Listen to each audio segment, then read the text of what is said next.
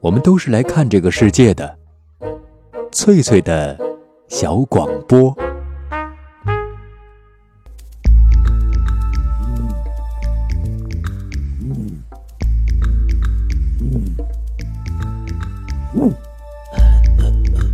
寻访华夏文明，感受自然美景，探索过去的足迹，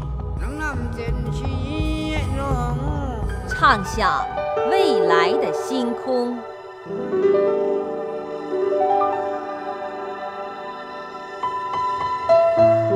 在南海，在兴安岭，在富庶的苏州城，一瞬间跨越万水千山，神州任我行。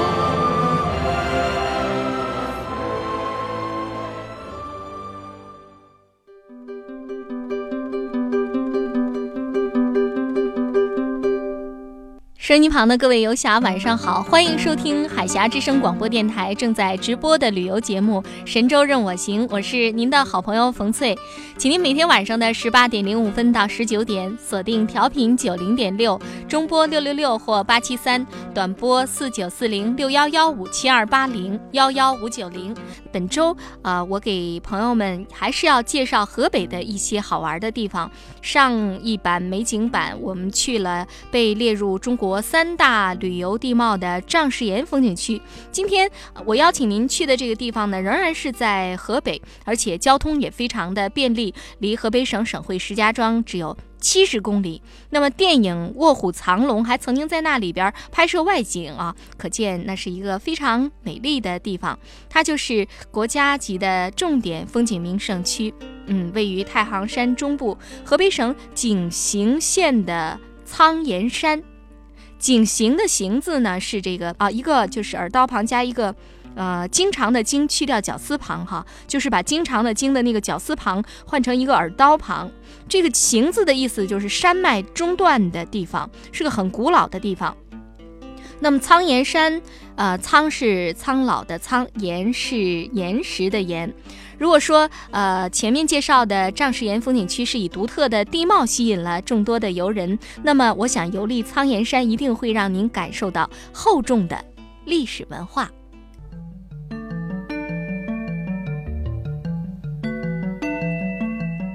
各位好朋友，苍岩山风景区是位于河北省的井陉县的东南部。前面我们给大家介绍过井陉县，哈，啊，这是一个非常古老的县，距离省会石家庄呢是七十公里，景区的面积是一百八十平方公里。那么苍岩山的山势险峻，而且植被非常的茂盛。据说到苍岩山旅游可以领略那里的三处绝妙的景致，哪三处绝妙的景致呢？楼殿飞虹。呃，碧涧灵潭和古柏朝圣，楼殿飞虹指的就是苍岩山古老的这个寺庙建筑楼桥殿，它到底绝在哪里呢？冯翠在后面的节目当中再给您详细的介绍。那么碧涧灵潭指的是生长在苍岩山山谷里的一种奇特的白檀树，专门长在这个崖壁的石缝里头，或者是呃兀立或斜出或横生或倒挂，姿态各异。有迎客坛、鹿皮坛、龙首坛、罗汉坛、仙女坛、巨人坛，可以说千姿百态。而古柏朝圣是说苍岩山的千年柏树全都朝着一个方向长。那么这是为什么呢？有关这一奇特的现象，当地还流传着美丽的故事。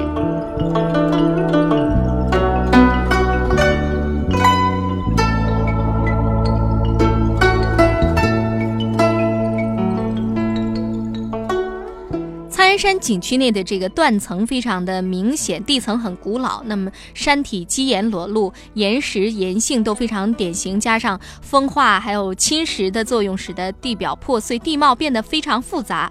局部呢喀斯特化，并且有丹霞地貌的明显特征，被称为天然地质博物馆。我们前面介绍了苍岩山三绝哈，其实在苍岩山，呃不止这三绝，另外还有空谷鸟鸣。绝壁回栏、芦峰夕照、苍岩叠翠、龙潭飞瀑、别有洞天等胜景也是各具特色。不论是古老的建筑，还是奇特的风光，另外还有山中动人的传说，都会让您不虚此行。各位游侠，那么现在就让我们出发吧。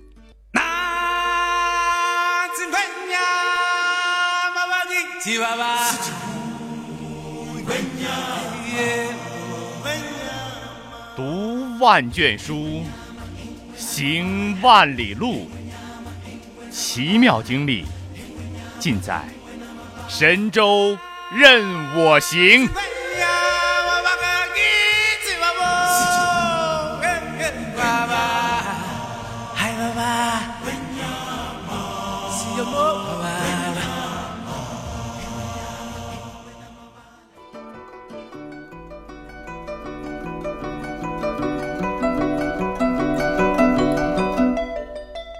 收音机旁的各位好朋友，苍岩山享有“五岳奇秀揽一山，太行群峰为苍岩”的盛誉，这当然是赞美它秀丽的自然风光。据说它还是一处古老的观音道场，以宗教文化著称于世。相传，早在一千三百年前，隋炀帝的女儿啊南阳公主。到苍岩山出家修行，山峦中至今保存着不少隋唐时期的古刹名殿，所以它不仅是国家重点风景名胜区，还被列入中国历史文化名山。来到苍岩山，最不容我们错过的就是著名的福庆寺啊！福庆寺是始建于隋朝，原名叫兴善寺。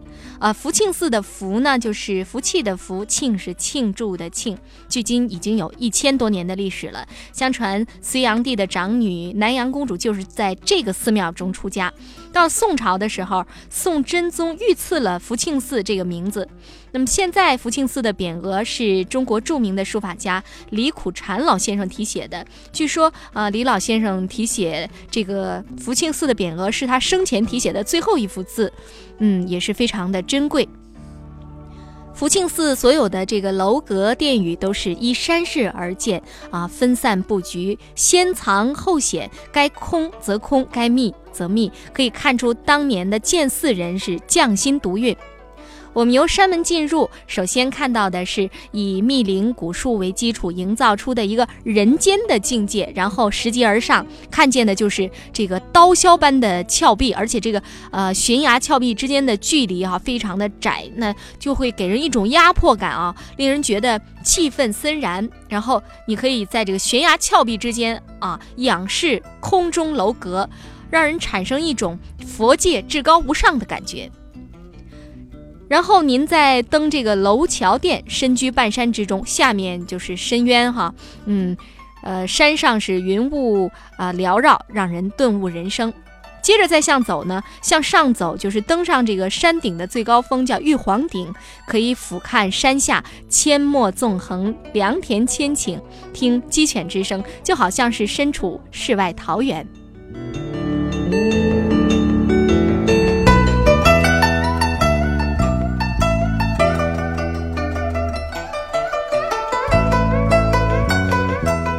看冯翠刚才给您介绍的快哈，其实这三重意境还需要各位游侠您仔细的用心体会，千万别匆匆忙忙的走马观花，错过了和美景相融的好机会。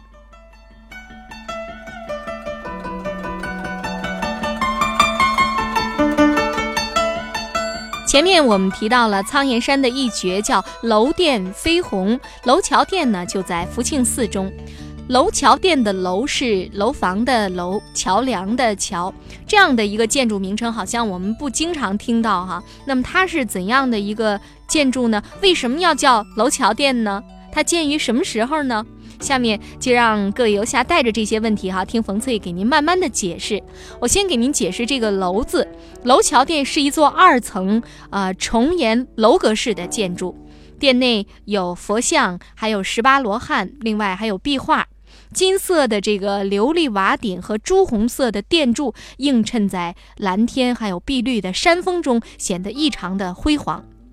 我们再来说一说这个“桥”字，楼桥殿是建在一座离地七十米的单孔石拱桥上，这座石拱桥又搭建在一个对视的断崖之间。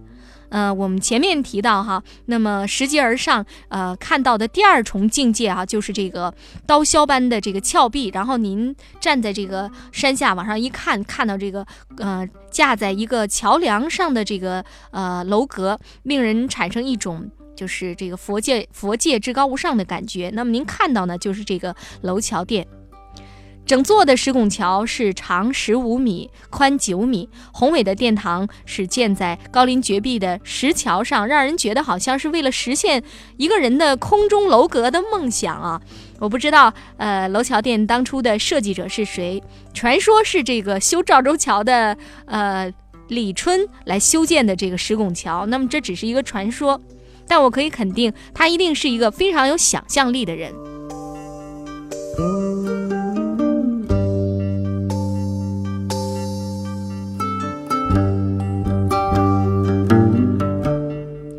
楼桥殿到底有多美呢？我们借用古人的一句话：“千丈虹桥望入微，天光云彩共楼飞。”虽然楼桥殿的建造者们早已化作了黄土，但是这座美丽的空中楼阁却留在了河北的苍岩山，啊，带给游人不尽的想象。据中国的著名的桥梁专家毛以升先生考证，楼桥殿是建于隋代，殿堂可以列入中国三大悬空寺的第二位，建成时间比闻名天下的赵州桥还要早一些。中国另外两座悬空寺是哪两座？您知道吗？分别是山西衡山的悬空寺和云南西山的悬空寺。山西衡山哈是号称北岳，呃，那么呃，金庸有一部小说叫《笑傲江湖》哈，北岳衡山派哈。那么呃，衡山派呢，据说就是在这个山西的衡山，他们那儿有一座著名的悬空寺。建于北魏的晚期，是在山西的浑源县。云南的这个西山悬空寺又叫三清阁，是在昆明市呃西南郊十五公里的西山罗汉崖上，建于元代。下面我想请各位游侠跟随我们的导游重温当年楼桥殿的建造过程。这座石桥呢，始建于隋朝，可以说从隋朝到现在，大约已经有一千五百多年了。我们大家想一下啊。在一千五百多年前的劳动人民，当时是没有先进的技术的，也没有起重机，也没有什么钢架结构。当时老百姓他是怎么建起这座石拱桥的呢？在很早以前啊，我们当地老百姓每天来到这个山坡上收割柴草。我们想一下啊，没有机动车，只有牛拉车，用这牛拉车把柴草一车一车的运到山脚下，从这底下呢再一层一层的上来。这座石桥是在冬天时候建的。并且冬季是特别寒冷的，将草上泼上水，结上冰，并在冰上再铺一些木板儿。这座石桥呢是由三百六十五块石头建起来的，它是上下对称的，下面呢是三百六十五个台阶儿，上面是三百六十五块石头。当冰面融化的时候呢，一把火把这个柴都烧成了灰，用水就可以把灰冲走了。呃，上面的这个桥呢，据我们河南专家的考证，它要比赵州桥还要早。这个桥呢，它的建筑年代根据毛以升先生的考证呢，比赵州桥要早几年。后来演绎出这么一个故事：赵州桥李春呢是在这里实验过以后才修建赵州桥的。而且这个桥啊，从物理学的角度、力学的角度来考虑呢，它的拱高比较成功的直接起来，而且比较的平。现在的拱高是将近两米。那么，按照当时的建筑和现在直接的压力呢，这个拱高应该是在两米五到两米八之间。但是这个拱高只有两米，承受这么大的压力，而且经过这么一千多年来的风吹雨淋呐和各种地震、自然灾害的破坏，它仍然保存的非常完好。呃，这应该说是一个建筑史上的奇迹。收音机旁的各位好朋友，欢迎您继续收听正在直播的旅游节目《神州任我行》。刚才啊，我们的导游小姐还有当地的这个旅游管理处的一位先生给我们介绍了啊苍岩山著名的楼桥殿的建造的过程。那么，我们是不是暂时停下脚步，稍微休息一下，来听一首歌？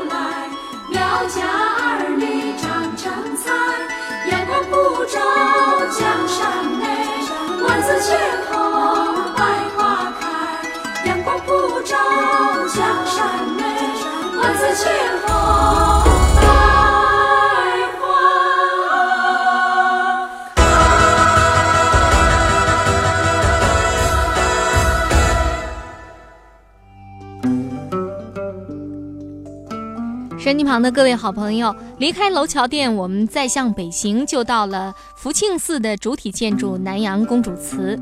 据说南阳公主啊，就当年居住在这里。嗯，祠是宽三间，进深一间，也是一个单檐歇山式的建筑，黄绿的琉璃顶。祠内正面有三个佛龛，中间端坐着神情庄重、呃悠然的南阳公主的彩塑，两侧各塑了一个，呃各塑了四个站立的乐女，神态各异，栩栩如生。那么山墙上还会有公主修身得道、呃救世这个救人的这个彩色的壁画。福庆寺，呃寺院内还有呃苍山书院、万仙堂、大佛殿。峰回轩、砖塔等建筑，还有好几座的碑页，雕梁画栋，玲珑典雅。苍山书院是明清的时候这个秀才们读书学习的地方，书院建筑仍然保留着嗯当时的样式，是青瓦铺顶，山脊飞翘，磨砖对缝。书院的五音也是苍岩山的一处胜景。前面我们专门提到了苍岩山的一绝，叫做碧涧灵潭。因为苍岩山是山高谷深，那么山谷中呢长满了白檀树，枝繁叶茂。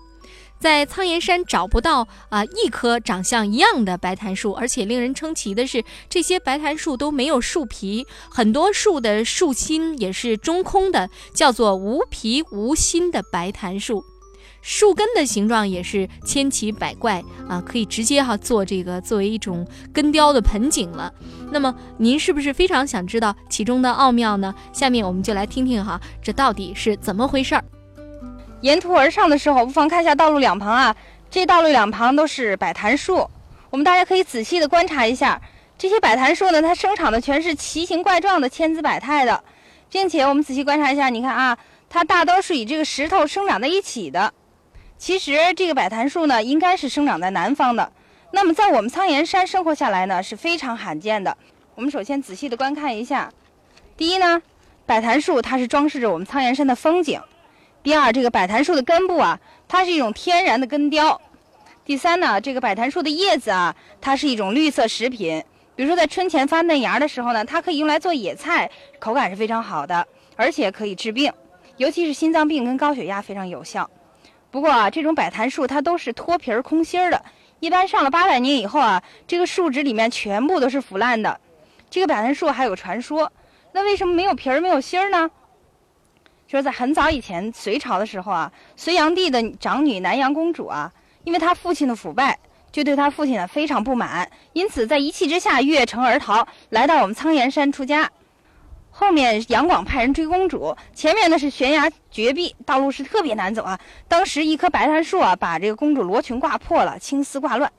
公主在一气之下说了这样的话：“说百檀树，你为什么没有掌心呢？”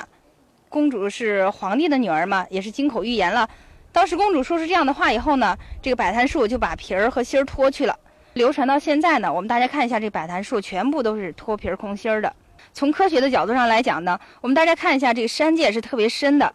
平常嘛，这个阳光照不到树枝上面，其实呢，是百檀树啊舍去自己的皮儿和芯儿，而是把营养呢主要用在百檀树的叶子上了。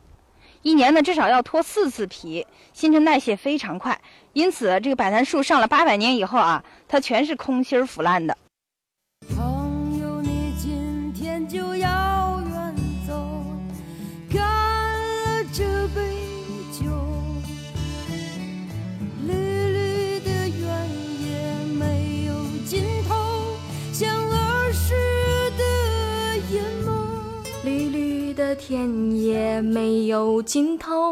像儿时的眼眸，像儿时的眼眸。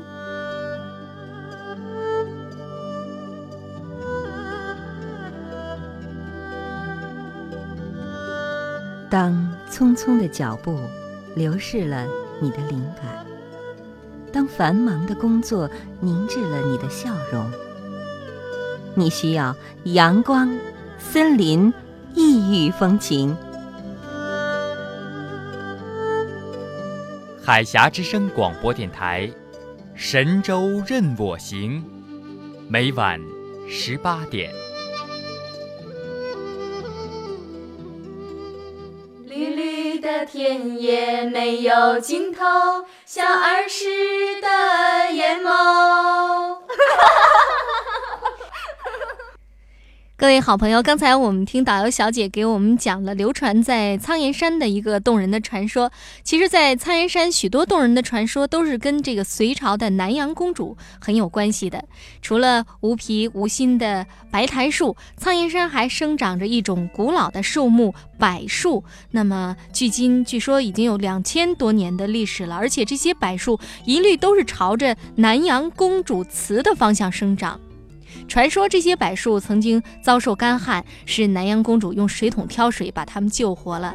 那么柏树为了报恩，就一律朝公主祠方向生长。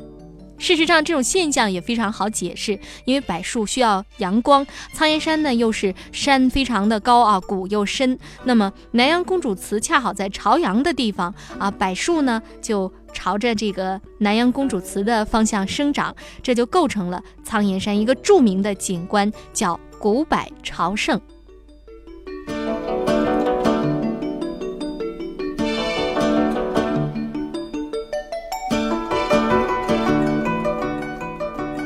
每年的呃农历三月和十月是苍岩山传统的庙会的日子。每到这个时候哈，进到河北中部的呃远达山西啊、山东啊、河南这些地方的香客是接踵而至。除了苍岩山自然的风光吸引人以外，还有一个重要的原因就是人们对苍岩山供奉的呃供奉的三皇姑的崇拜。嗯，三皇姑哈就是这个嗯传说中的这个南阳公主哈。那么她出家的时候，据说还曾经受到父皇呃隋炀帝的极力的阻拦，甚至还是受到追杀。那么隋炀帝得了重病以后，需要亲生骨肉的首眼做药引，而在他身边的子女都拒绝了这个他的要求。南阳公主听说以后，不计前嫌，献出了自己的首眼为父亲治病。此后，公主又在苍岩山这个地方行医施药，普救众生。于是人们就把她奉为了神。那当然，这是一种流传下来的一种故事。光绪十九年的时候，光绪皇帝曾经下旨，呃，这是清朝的一个皇帝下旨，那么就册封这个苍岩山的这个三皇姑为慈幼菩萨，这就更助长了人们啊朝山膜拜的风气。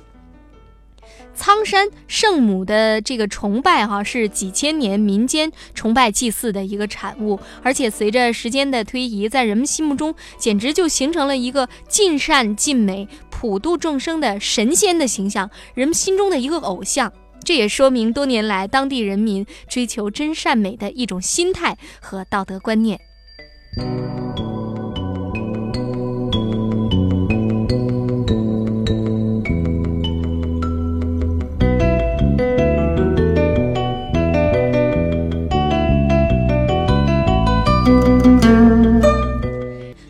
当地人哈、专门提醒我们在苍岩山游览的时候，观景需停步，崖处少探身。我觉得这句话总结的非常好，在其他的自然景区也很适用。外出游玩，您一定要注意安全，不要轻易的去冒险。那么下面，我想我们来听一听游人们对苍岩山是怎样评价的。你好，你从哪里来？呃，我是铁路上的，我从太原来。你几次来苍岩山？啊、算是第二次吧。那每次到苍岩山，苍岩山又给你什么样的感受？嗯、第一次来吧，是一个艳阳天。艳阳天这个给我的感觉，就是苍岩山，特别是第一层的这个灿树，第二层是柏树，第三层呢是松涛。看了以后啊，心里感到特别舒服，阳光灿烂。这山吧，你说这些植物生长的，在这么恶劣的环境下面，它竟然长得这么好，那么苍劲，那么油腻，给人一种启示：艰苦奋斗。这一次来吧，诶，就是细雨蒙蒙，这个雨蒙蒙，这个情深深的，特别有点意思，和上次感觉就不一样了。我觉得吧，这一次在细雨中再看这样的这个景色，比较有诗意，和上一次一比是另一方的风味，所以这两次来呢有不同的感受。反正吧，给我的感觉就是来讲吧，苍岩山实在是太美太美了，美的叫你不愿意回去。那么打算以后还来吗？还想来，如果有时间有这个，在这个时间允许的情况下，我们会经常来的，陶冶陶冶情操，开阔开阔眼界，然后从从这个景区当中吸取一些对自己有用的精神粮食，这些东西都很有用，城市里面是根本看不到的。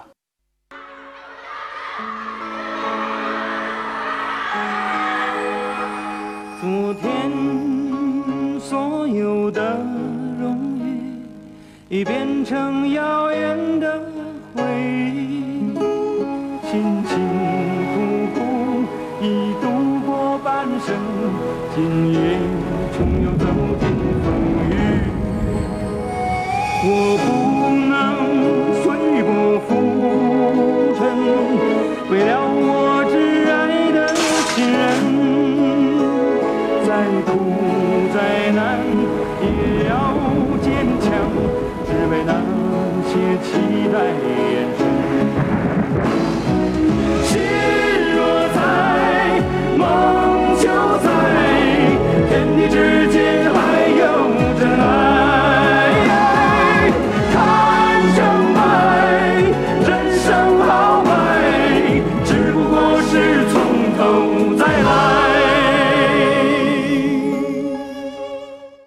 旁的各位好朋友，欢迎继续收听海峡之声广播电台正在直播的旅游节目《神州任我行》，我是您的朋友冯翠，请您每天晚上的十八点零五分到十九点锁定调频九零点六，中波六六六或八七三，短波四九四零六幺幺五七二八零幺幺五九零。本周冯翠与您空中有约。那么今天的美景版，冯翠带您的是啊、游览一下河北一个非常著名的景区，叫苍岩山风景区。苍岩山有好多的动植物，根据我们的考察，有一千多种。呃，动植物的种类，其中呃植物比较多的，在我们山上，我们在山上已经谈到了。呃，有檀树以外，还有很多珍稀的树种，比如说广阔、呃宝柏树、摇钱树等等。呃，更为奇特的是这些二合一的树种，比如说杨树和秋树，它可以长在一起，在我们这个山上都存在。另外还有很多的中草药材，呃，比如说像杜仲啦、岩山椒啦等等。苍岩山呢还有很多的名流特产，一些土特产呢还远销东南亚，呃，尤其深受日本、韩国呀朋友的欢迎。比如说这个红巧豆，它源自是产景行，它籽粒饱满，色泽非常的红。这个每年的出口量达到我们中国出口的三分之二以上，呃，主要是在远销东南亚、韩国这些地区。呃，另外我们苍岩山还有一个特产呢，就是这个白砂锅。这个白砂锅呢，它主要是用来煲汤，它这个白砂锅能够达到三百度以上的高温，也深受海内外朋友的欢迎。另外，在苍岩山还有好多的干鲜果品，比如说核桃。我们这儿的核桃呢，皮儿薄馅儿厚，吃了以后可以健脑，还有一些黑枣、柿子啊等等，很多很多。呃，希望各界的朋友都来我们这里来品尝、来购买。谢谢大家。各位游侠，刚才苍岩山管理处的处长为我们介绍了苍岩山的动植物，还有一些土特产品，您可以选购一些送给亲朋好友。另外还要提醒哈，去玩的游侠注意保护当地的文物古迹，进山以后呢，不要吸烟，防止火灾。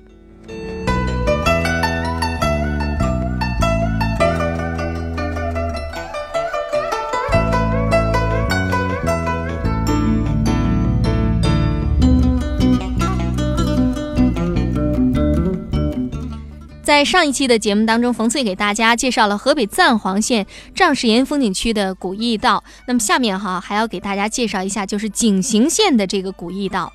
在这个景行县的东天门，哈，就是县城微水东天门附近，有一条长约两公里的通道，那么存有近千米的这个青石铺就的道路，在青石板上留着深深的车辙。据专家考证，哈，这里曾经是这个燕赵秦晋之间的交通要道，也就是古代像山西啊、陕西、四川、甘肃还有宁夏哈这些地方进北京的必由之路。那么自古就是东西文化交融以及经济往来的一个重要的地方，被称为井陉古道。据这个先秦的文献记载，在夏商的时候，就有人开始利用山谷的便道供人畜通行。那么到了西周的时候，就已经开始开辟东西通道。春秋的时候，井陉古道就成为一条比较繁忙的交通要道。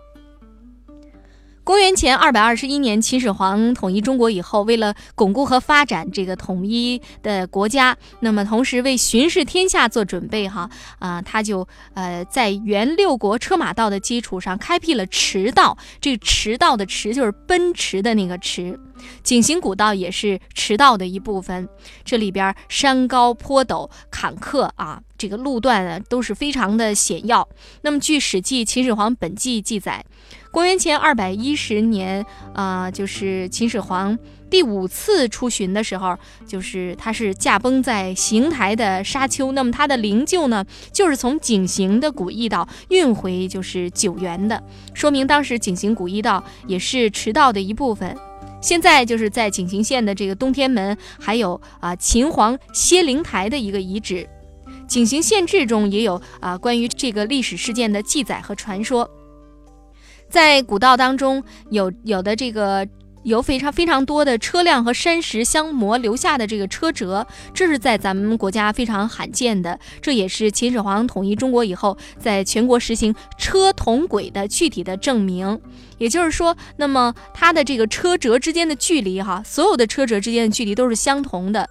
在景行古道最窄的地方，只有一辆马车可以通过。那么因为啊。来来往往的车辆在这通过长时间，这个车辙都是压在同一个地方，所以在山石上留下了深深的车辙。据专家考证，这两道车辙的距离同西安出土的兵马俑的这个车轮的距离基本上相同，非常的有意思。那么看到这一条条的车辙，就让人想到了当时真是车轮滚滚哈，人欢马叫的一个非常繁华的景象。听众朋友。我们现在来到了东天门的兴利除弊清源碑，是我国最早的，也是保存最好的一个古驿铺，被称为我国邮政史上的活化石。咱们现在就走进石屋去看一下。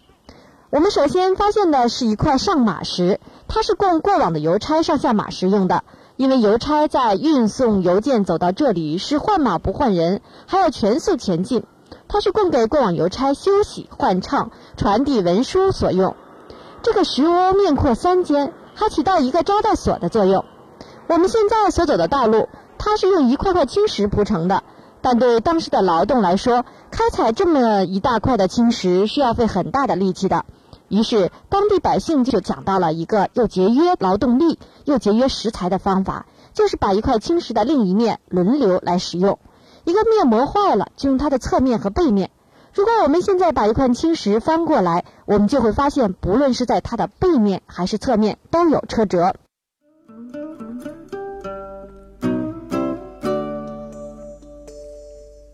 收音机旁的各位好朋友，今晚冯翠带大家到河北的啊苍岩山去玩了一趟。那么相信哈，那里的独特的风光，那里的自然这个人文景观都会给大家留下深刻的印象。感谢收音机旁的各位好朋友收听今晚的美景版。那么在嘉宾版中哈，您将结识一位新朋友，呃，那么他要聊的这个话题呢，也是和河北有关的。他现在在山东大学攻读博士生，是一位年轻的游侠。非常高兴呃与收音机旁的各位好朋友共同度过了一个愉快的夜晚。那么也很高兴通过空中电波和您相识。我是冯翠我们明天见。